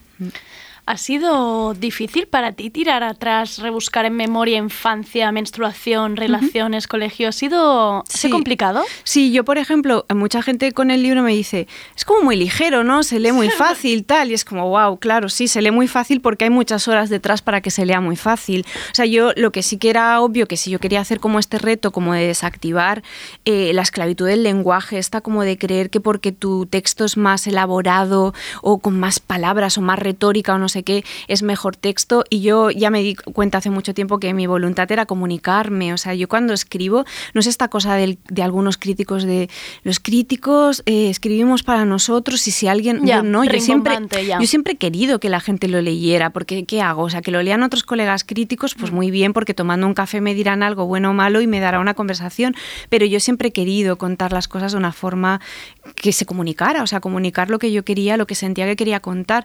Y entonces con, con el libro me esforcé mucho realmente en que, en que en sacar todo lo que era superficial, todo lo que era eh, complementario, dejarlo como en la mínima expresión para que lo que yo quisiera contar estuviera claro. O sea, hay un ejercicio ahí de, de depuración que para mí fue muy, muy heavy, ¿no? Pero sí que es verdad que en el proceso de escritura no sufrí tanto como en los meses previos, mientras yo me volvía como a enfrentar a esos miedos que tenía muy presentes siempre, porque están ahí, pero algunos, sobre todo los de infancia, los de adolescencia, no tanto por el recuerdo en sí de lo que me pasó de niña o de adolescente, sino por lo que me suponía como pensar en mi relación con mi madre, por ejemplo. ¿no? Que para mí eso fue como un- una cosa que te pasa cuando, no sé si te ha pasado ya, porque creo que todavía eres joven, pero cuando haces 30 y muchos ya, tiene que ver realmente creo que con hacer años, de golpe eh, dejas a ver a tus padres como un poco como la familia que te ha tocado y es la, la familia que, que- que siempre ha estado ahí, con la que has vivido. Yo me independicé muy mayor, yo tenía como 27 años cuando me fui de casa de mis padres y nunca me los cuestioné porque eran Ya. mis padres y ya está. Y me peleaba o no me peleaba y a ratos los odiaba y a ratos no. Pero cuando te haces mayor, de golpe te empiezas a relacionar con ellos de igual a igual, de adulto a adulto y de golpe te das cuenta de que a veces no los puedes ni soportar. Y a veces te mueres de amor, pero a veces te Ya. caen muy mal, ¿no? Y para mí fue como un impacto brutal eh, replantearme, volviendo a la infancia y a la adolescencia, cómo había cambiado mi relación con, con mi familia, ¿no? Sobre todo, con lo que, que sí. Y luego también una, una, una cosa que sacas, una conclusión es la putada de que al final tus miedos son los mismos, Sí. tía. Porque el miedo de ir al cole eh, con el pantalón, por si, es el mismo miedo de ir a una conferencia y que de golpe tengas una mancha, o sea, no sé cómo decirte, o Sí, sea, sí, que es lo mismo, entiendo. pero en la versión, las inseguridades, el no sentirte a- a- a- adaptada o aceptada en un entorno. Eh, la cosa está de colgarte de un tío en la adolescencia y que, y que de golpe te dé calabazas, pues igual que cuando eres mayor y de golpe te enamoras de alguien y no funciona. Quiero decir que al final los, los miedos eran, eran lo mismo. Era, eh, fue como un shock darte cuenta de que Estoy en el son los mismo mismos, sitio, ¿no? estoy en el mismo punto, ¿no? Pero, pero claro, cada vez son más sofisticados y cada vez los controlas más. Claro. Pero sí, y sobre todo la parte de. Una parte del libro se escribe en confinamiento, que, que son un bloque de. Yo empecé por la. No, no lo escribí. mm, cronológicamente. Vale. Empecé por los temas que yo sentía más cercanos, que era todo lo que tenía que ver con maternidad y era lo que acababa de, de vivir y así. Em, pero una parte que, que para mí era muy dura de encarar, que era el miedo a la pérdida, relación madres e hijos, miedo a no estar a la altura, todo esto está escrito en confinamiento. Y entonces el confinamiento, todo lo que nos trajo, como la pandemia, es terrorífico y es malísimo, pero sí que es verdad que si de sacar algo positivo rascando mucho, es que me creó como un clima en el que justo esos miedos que eran a la pérdida, a la muerte, a caer yo y que entonces cayeran mis hijos detrás y cayera mi madre y cayera mi pareja y no sé qué, sí que me generó como un clima a mí que, que me ayudó mucho a, a contar cosas que igual en otro momento, siendo muy consciente o estando feliz simplemente, me hubiera costado más contarlos. Y, Em, hablando de familia, hay un capítulo que yo lloré de la risa, pero que lloré que se me escapaban los lagrimones que pensaba, Virgen Santa, de sí, estas navidades no sé con quién las va a pasar, pero ese capítulo de los suegros eh, Ya. es, no es un libro apto para la familia. No lo has lo- leído todavía. Vale, gracias, vale, no lo he leído, esto. pero no quiero que lo lean. Es que no- las hojas del capítulo, dale con un Bueno, boquete. Esto no te lo vas a creer, pero el libro que escribió Carlo, eh, que también habla de sus padres, hizo la versión del padre, que es que él editó el mismo libro, cinco ejemplares, cortando los capítulos de los padres. Y uno lo tenemos nosotros, otro lo tiene Joaquín Reyes, que era muy fan porque le hacía como muchísima gracia. Eh, otro no sé, o sea, como que los repartimos entre colegas, pero existe la versión del padre, que es muy Pues gracioso creo que lo has porque... de preparar tú. Pues yo creo que Carlos me decía con un cúter, como solo es un capítulo y tal, pero al final es verdad que ese capítulo está en un código como más cómico, o sea, quiero decir Pues yo que, lloraba. que realmente no, no es, no está muy exagerado, ¿eh? también lo tengo que decir. Lloraba. Pero, pero sí que es verdad que aquello lo planteé como desde la comedia porque tenía que ver con la con lo raro que se vuel- lo rara que se vuelve la realidad y lo distorsionado que se vuelve la realidad cuando entra alguien en tu vida a quien no conoces, que se comporta de una forma muy rara y, y yo creo que, que os reís todas y todos, pero sobre todo todas porque os identificáis en algunas cosas.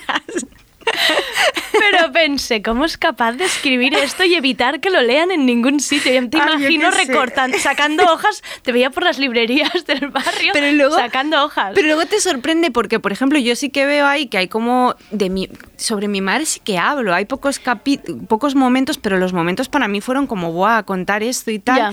Y, y de golpe se lo lee mi madre y digo, mamá, ¿qué te ha parecido? Y me dice, dices que el vecino tal se llamaba así y no se Ah. llamaba así. Y es como, no me puedo creer que con todo lo que suelto ahí no me has nada. O sea, incluso historias que ya no conocía, ¿no? De sentimentales, sobre todo ya Claro. cuando me pilla más mayor, que ya no estoy en casa y no se lo he contado. Y lo que le había chocado es que el nombre de uno de los vecinos de los que hablo no era el mismo. Yo creo que las yo- madres bloquean cosas. Ser. Lo- sí, sí, sí. Yo creo que hay cosas que hacen como "Blup, bloqueo, en plan, no leo esto, no me entero. Ya, De todos modos, yo tengo el cúter ahí a mano por si, por si vienen, sí, en plan, quitar, quitar esas. Yo creo que quitando un par de páginas ya, Ya queda. Pero qué maravilla, por favor. La, la vis cómica de Desis que me encantó.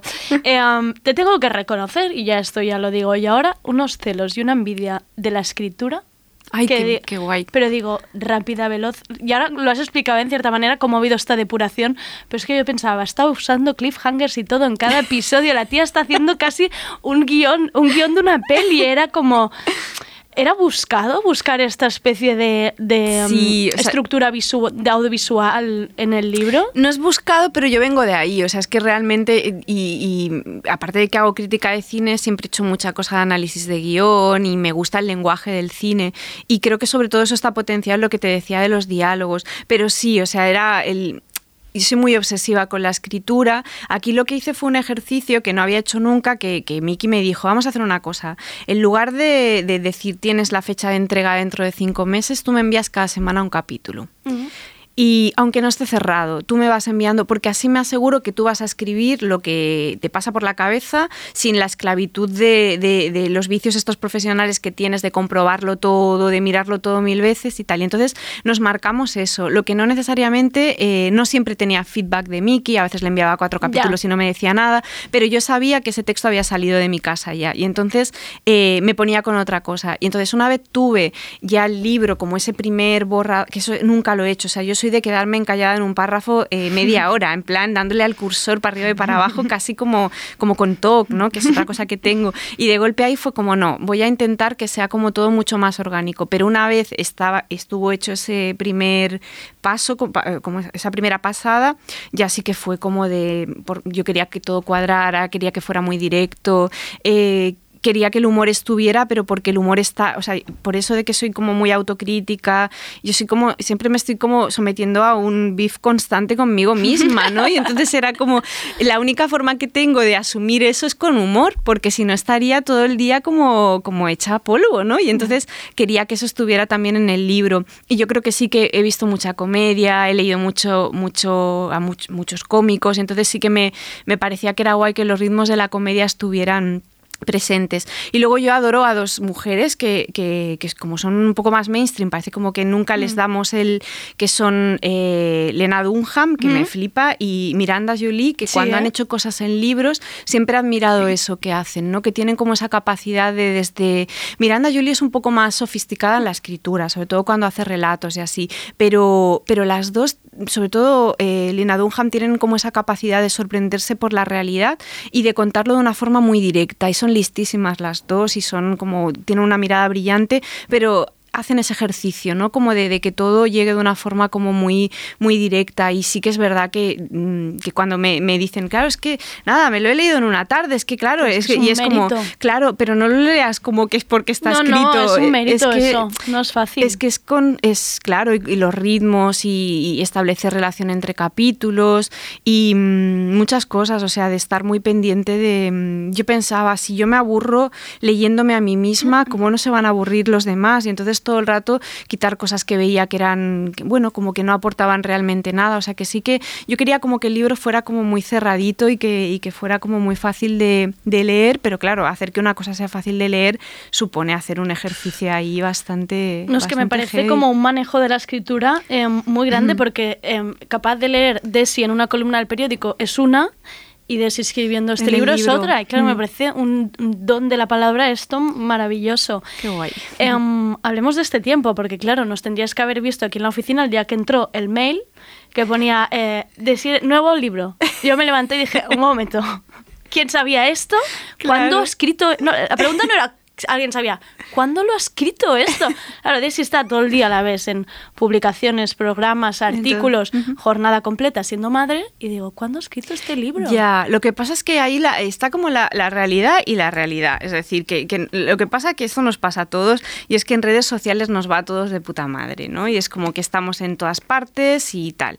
Pero luego la realidad nunca se ajusta a lo mismo, ¿no? Y no- o sea, nunca responde exactamente a, a lo que está pasando. Y yo llevaba un tiempo con- muy mal de colaboraciones y de cosas, es decir, como de que tenía como la sensación de estar en medios muy importantes, eh, en los que llevo muchos años trabajando, pero que en realidad luego yo sumaba facturas y igual llegaba a 600 euros al mes. Y, y aquí es lo de, ah, aquí sí que podría decir 20 años trabajando en esto, 600 Y, euros claro. al mes, o sea, y entonces sí que hubo un momento como de algo, algo no funciona en cómo yo he enfocado el trabajo durante tantos años. Es decir, Claro. mi profesión tal y como yo la conocía, en la que me lo- la vida durante muchos años, ya no funciona y tengo que replantearme las cosas y darle la vuelta. Entonces, cuando sale la posibilidad de hacer el libro, dejo en stand-by ese darle la vuelta. Y no hablo del concepto de reinvención, que es como muy viejo Ya. y como que cae muy mal, pero sí de cuando una cosa no te funciona, tía, no te queda otro remedio que buscar otras opciones y, y- y ver dónde puedes tal. Y entonces sí que eso fue como un pacto en casa, como de, vale, ahora hay que ajustar entre los dos, entre mi pareja y yo, cómo hacemos para llegar a todo, porque con dos niños no es fácil, y, mm, y hacer esa inversión de tiempo en el libro. Y entonces yo me quedé como con las colaboraciones que, que yo sentía que tenía que mantener, porque o porque eran medios en los que llevaba mucho tiempo, Ujú. porque eran medios que, o por ejemplo las columnas del periódico, para mí son un, pre- un precedente clarísimo del libro porque ahí empiezo a soltarme con lo de la primera persona, con lo de implicarme emocionalmente. Sí que es verdad que el lenguaje es distinto, pero ya empiezo ahí como que eso es un rodaje de Como tres una años. práctica, ¿no? Claro. Y entonces me quedé como con las cosas así básicas que, que luego hacen mucho ruido en redes, pero en realidad tú sabes la realidad de lo que se Sí, sí, paga en las colaboraciones sí. y cómo funcionan las cosas.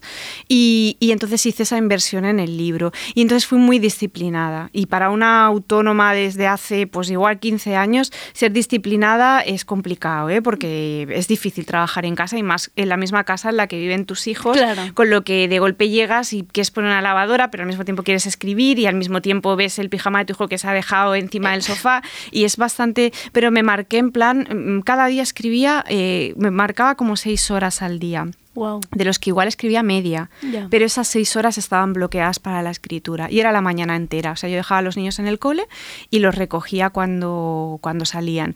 Y, y luego en el confinamiento, yo no sé cómo lo hice, ahí sí que te digo que no tengo ni idea, pero lo hice. O sea, y era con. Que tampoco estábamos bien de la cabeza. que va, que eran no. muchas cosas Y yo me ahí. hundí, ¿eh? Yo en el Claro. confinamiento me deprimí, es decir, yo no lo viví deportivamente viendo Netflix, o sea, yo me hundí de verdad. Y entonces era como, Carlos, en este rato tú te encierras con los niños en el comedor y yo me encierro en la habitación a escribir. Es un piso normal, es decir, no tengo como el estudio en el segundo piso y cosas así. O sea, que En yo la los- buhardilla. Claro, yo los escuchaba y tal. Y ahí sí que. Y, y luego ya cuando nos desconfinaron, y yo le, le pedí las llaves de la oficina a un colega. Y entonces ya ahí sí que el último de esto encierro. fue como yéndome cada día a la, oficina de mi amigo J y me iba allí a trabajar y entonces estaba todo el día allí sola porque él no estaba y es donde se remata el libro, pero, pero vamos, que, que, que sí. en- Menudo parto. Esto sí ya puedes decir, un tercer hijo. no, no, total. O sea, que no ha sido nada fácil, pero tampoco soy. Ahora, porque hago como el ejercicio de recordar las horas Ya. que he echado y tal, pero sí que fue como. No fue como te encargan una cosa y. ¡Ay, se me ha echado el Mm. tiempo encima! No, no, no. Era como una cosa que me hacía mucha ilusión. A mí, Black, y me encanta la editorial. eh, no sé, era como una cosa que, como iba a ser tan mamarracha, de desaprovechar esa oportunidad, ¿no? De te dar la oportunidad de hacer algo con lo que te puedas sentir un poco realizada, no pospongas, ¿no? Y, y lo cogí como con muchas, con muchas ganas.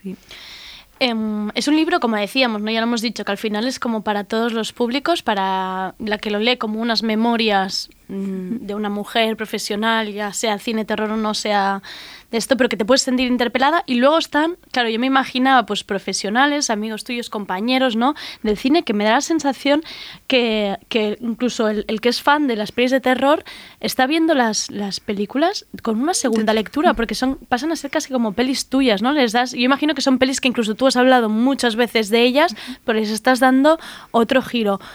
Te lo han dicho los compañeros en plan, wow, esta lectura de esta película. Sí, y eso es lo guay, claro. Yo el libro, yo no quería en este caso eh, partir de la película para llegar a mí, sino al revés, o sea, partir de mí para llegar a la película, o sea, como proyectarme en las pelis. Y eso no es lo que se suele hacer cuando haces crítica, que es más al revés, tú partes de la película, igual puedes encontrar algo a lo que agarrarte, que luego tú hagas una aportación en torno a cómo te identificas o lo que sea. Yo aquí quería que fuera un, como un trayecto inverso, ¿no? O sea, no quería hacer un libro de crítica de cine, si por crítica de cine entendemos hacer un análisis. Por ejemplo, hay un ensayo que a mí me gusta mucho, que es este de The Time of My Life, que es el de eh, Harley Friedman, se llama algo así, que es que habla de las películas ochen- de los 80 y cómo Sí, le han marcado. Que era- y, y yo creo que ese ensayo, que es, es- es estupendo, está planteado al revés. O sea, ya coge las películas y a partir de las pelis llega como a conclusiones que ya se hace propias a su vida.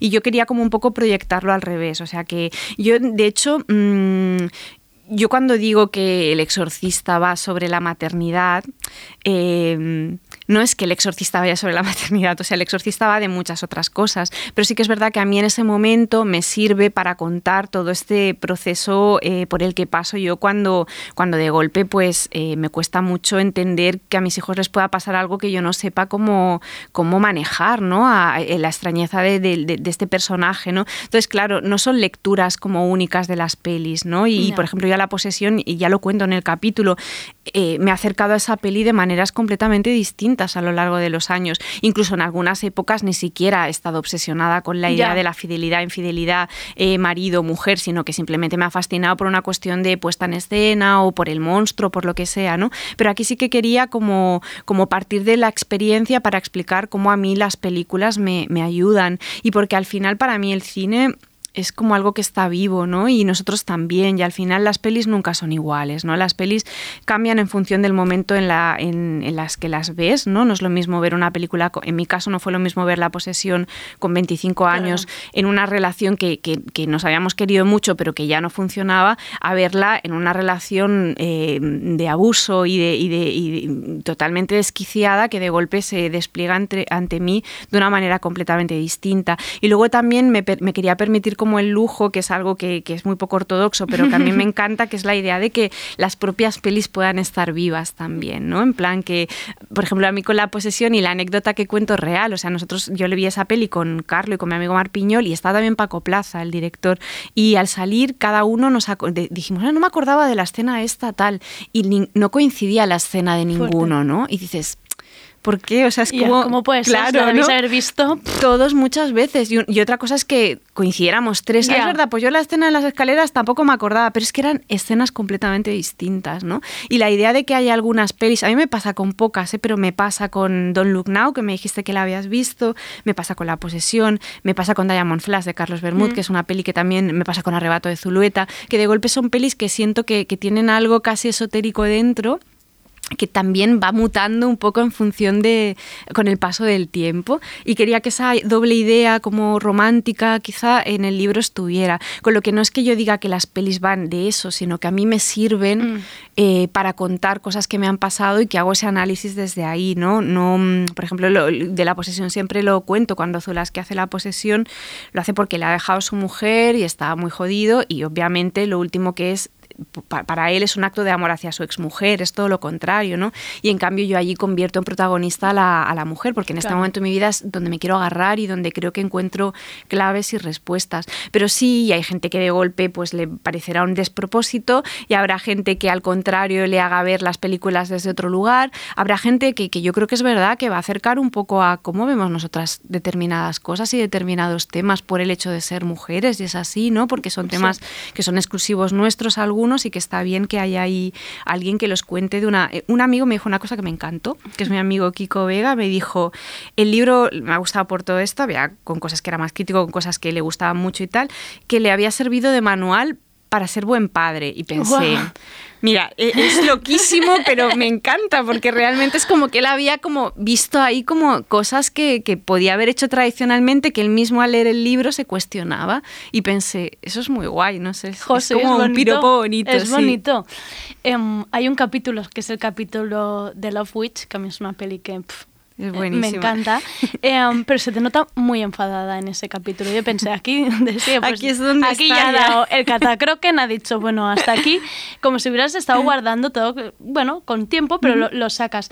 ¿Ha habido personas o gente de tu entorno que al leerlo hayan sentido que te mereces una disculpa o de decir, visto ahora sí, lo siento, o no ha causado ningún... Porque me Mm. parecería fuerte, ¿eh? Si no ha pasado. No, no me- nadie me ha dicho nada, o sea, en plan, como, pero sí que puedo intuir que haya gente a quien no le haya hecho gracia, pero nadie lo ha encarado, o sea, nadie me ha dicho esto es, pero sí que gente que, que yo entiendo que en otro momento y con otro libro me hubieran dicho algo, se hubieran posicionado respecto al libro, en este caso no. Pero de todos modos, em, yo sí que cuando planteaba las situaciones de verdad, ¿eh? que no quería como que, que, el que fueran, yo creo que el libro no va de anécdotas concretas, o sea, que de verdad que quería que las anécdotas arrastraran una situación y que cuando yo hablo de lo que me pasa en una escuela de cine es algo que, que- que te puede pasar en una emisora de radio y que te puede pasar en una televisión y que te puede pasar en otro, o sea, que no era tanto como sirven un como de ejemplo, ¿no? Claro, quería que fueran como ejemplos, o sea, no era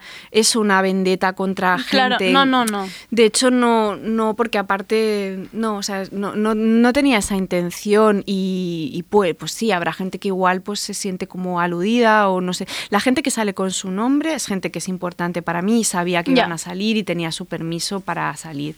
Y la gente que sale sin nombres porque realmente para mí no son nadie, o sea, para mí ellos no son importantes. Para mí lo importante Te es sirven para que esa anécdota me sirva para Claro, contar algo. claro. O sea, que eso sí que, y eso sí que lo, lo trabajé mucho, evidentemente puede haber gente, pues, pues yo que sé, que, que somos muy curiosos y que queramos como atar cabos y saber, pero yo creo que al al final mm, eso le puede pasar a gente como de en una lectura del libro de que me conozca mucho del mismo entorno que yo, pero si vienes de fuera Claro, y no, y- no.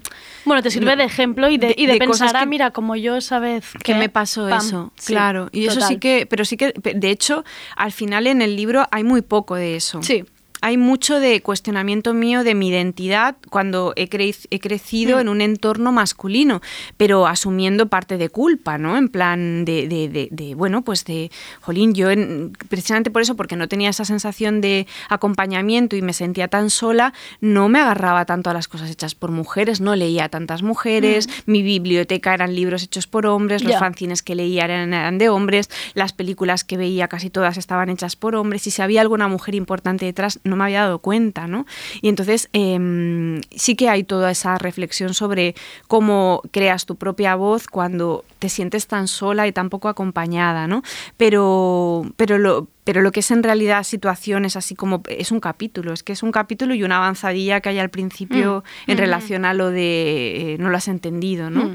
Pero quería como concentrarlo en una cosa porque no quería que fuera como la cuore, o sea, era una cosa que no Pero, pero no ayuda a ahí. entender un poco también lo que has pasado. Bueno, y porque hay una cosa que, que Mariana cuando hizo el texto de la solapa, que no sé si al final, eh, creo que lo recortamos porque no cabía y tal, decía una cosa que era interesante que, que- y que es un poco lo que explica que yo decida meter todo esto del entorno profesional, que era, es un libro que explica cómo cuando eh, creces en un entorno eh, o te mueves en un entorno muy masculino, eso te obliga a mirar el terror, refiriéndose al, terror en la pantalla, de una manera distinta.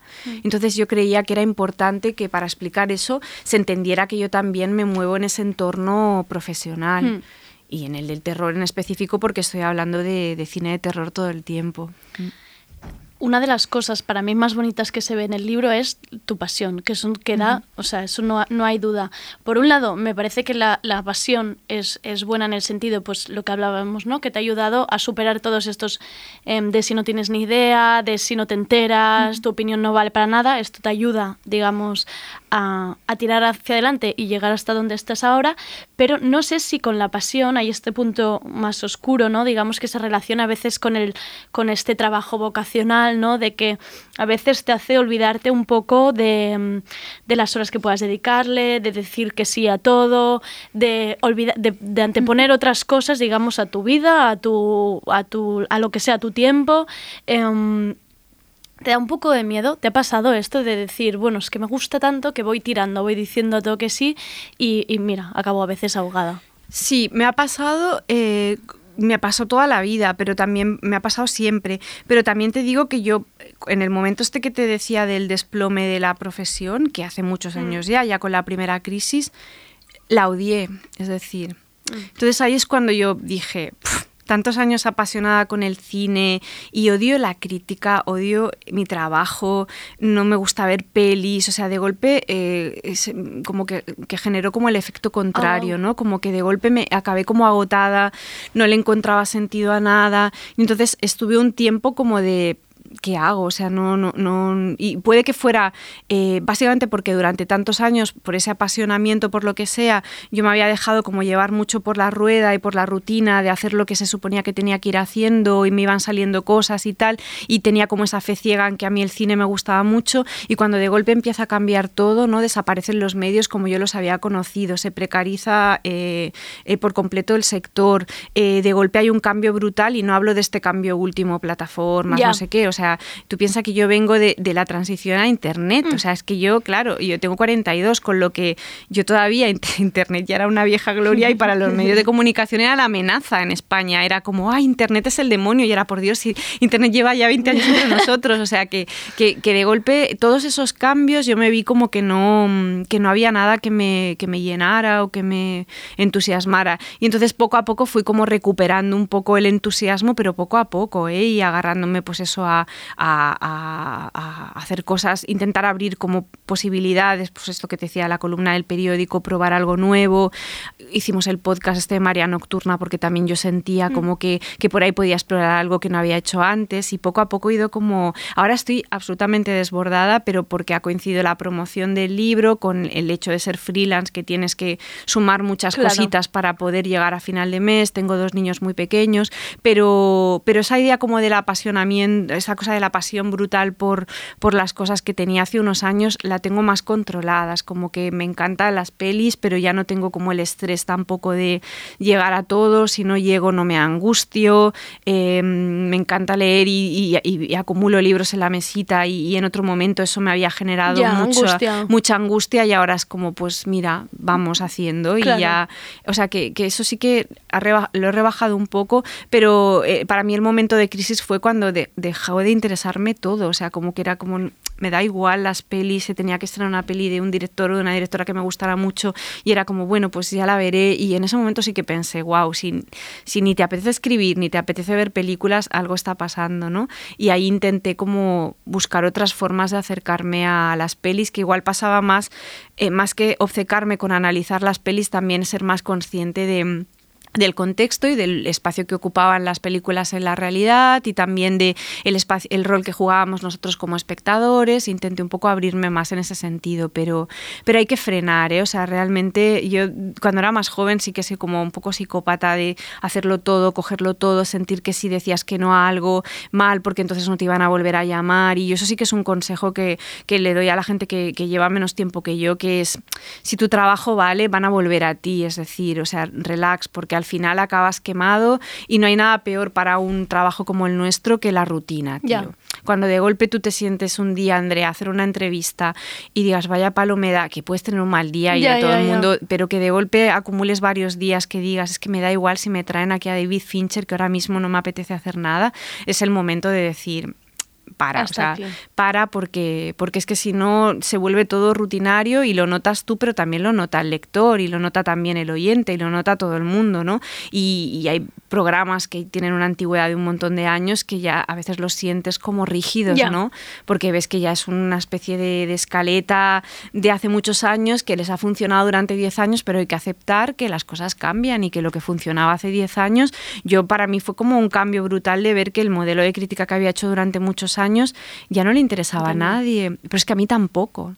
Y entonces era como, ¿y qué hago ahora? Y yo me veía que tenía treinta y pico años y pensaba, tampoco me veo tan vieja, ¿no? ¿Qué pero hago? lo que yo hacía lo sentía viejo, ¿no? Y era como, pues intenta encontrar, claro que es fácil decirlo, por- pero es difícil porque entre otras cosas tienes que ganar dinero, quiero decir, no es fácil dejar una cosa para encontrarte a ti misma y luego, pero sí que frenar y ver hasta conocer un poco tus límites, yo creo que es importante, porque si no... Me quedaban unas 38 preguntas por hacer, pero ya está André así haciendo señales de corten, corten. Eh, am, eso significa que nos tendremos que volver a reunir Claro que sí, en otra ocasión. quieras. De otra manera, buscaremos la manera eh, de si me ha encantado. eh, me ha encantado el libro. Eh, los oyentes que estéis en casa, Reina del Grito, Blacky Books, Desiree de Fed, es, lo vais a, es que os lo vais a pasar, de verdad. Necesitáis leer este capítulo de los suegros, básicamente, porque es que vais a llorar, pero es que tiene otros momentos increíbles y el recorrido que hace por sus miedos, que pasan a ser nuestros miedos también, es increíble. Muchas gracias. Muchas Daisy. gracias a ti, Andrea, un placer. Ha qué sido maravilloso. gracias.